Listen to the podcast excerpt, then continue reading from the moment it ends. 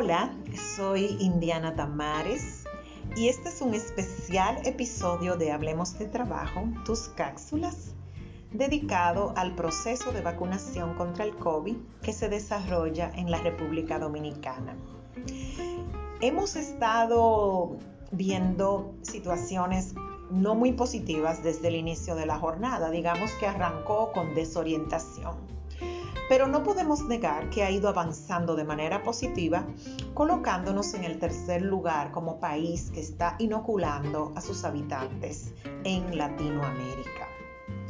A la fecha se cuenta con un portal, Vacuna TRD, y en él se han registrado más de 6.700 usuarios. Hay que reconocer que de estos 59% son mujeres y 41% hombres.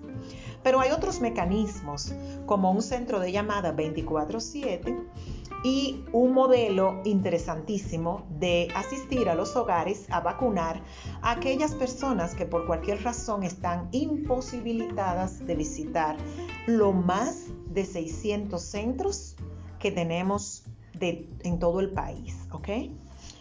Hay que recordar que cuatro universidades se han sumado a esta tarea y en ella muchos de sus estudiantes de sociología, psicología, medicina, farmacia, bioanálisis están operando como voluntarios.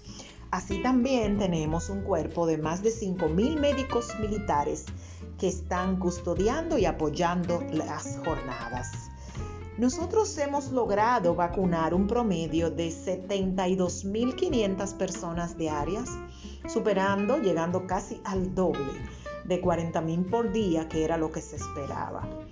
Se espera que la primera etapa tenga una duración aproximada de tres meses y lógicamente hay un cronograma de asistencia a determinadas poblaciones.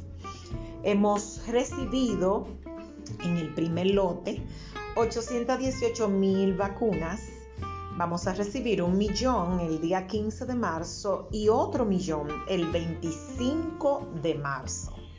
Por lo tanto, aquellas personas que ya han sido vacunadas tienen garantizada su segunda cuota, su segunda vacuna y por supuesto esta dinámica se va a seguir presentando para aquellos que todavía no les corresponde en el cronograma es importante que entendamos que la positividad ha bajado en la población desde un 22,1 a 16,47%.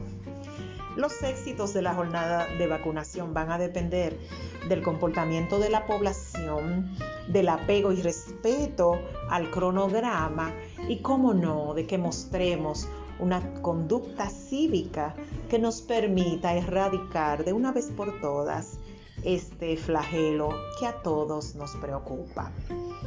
Gracias por su atención. Soy Indiana Tamares en un nuevo episodio de Hablemos de Trabajo tus cápsulas. Recuerden que esto es un regalo de Agrupa SRL y tu ONG Transformare. Hasta la próxima.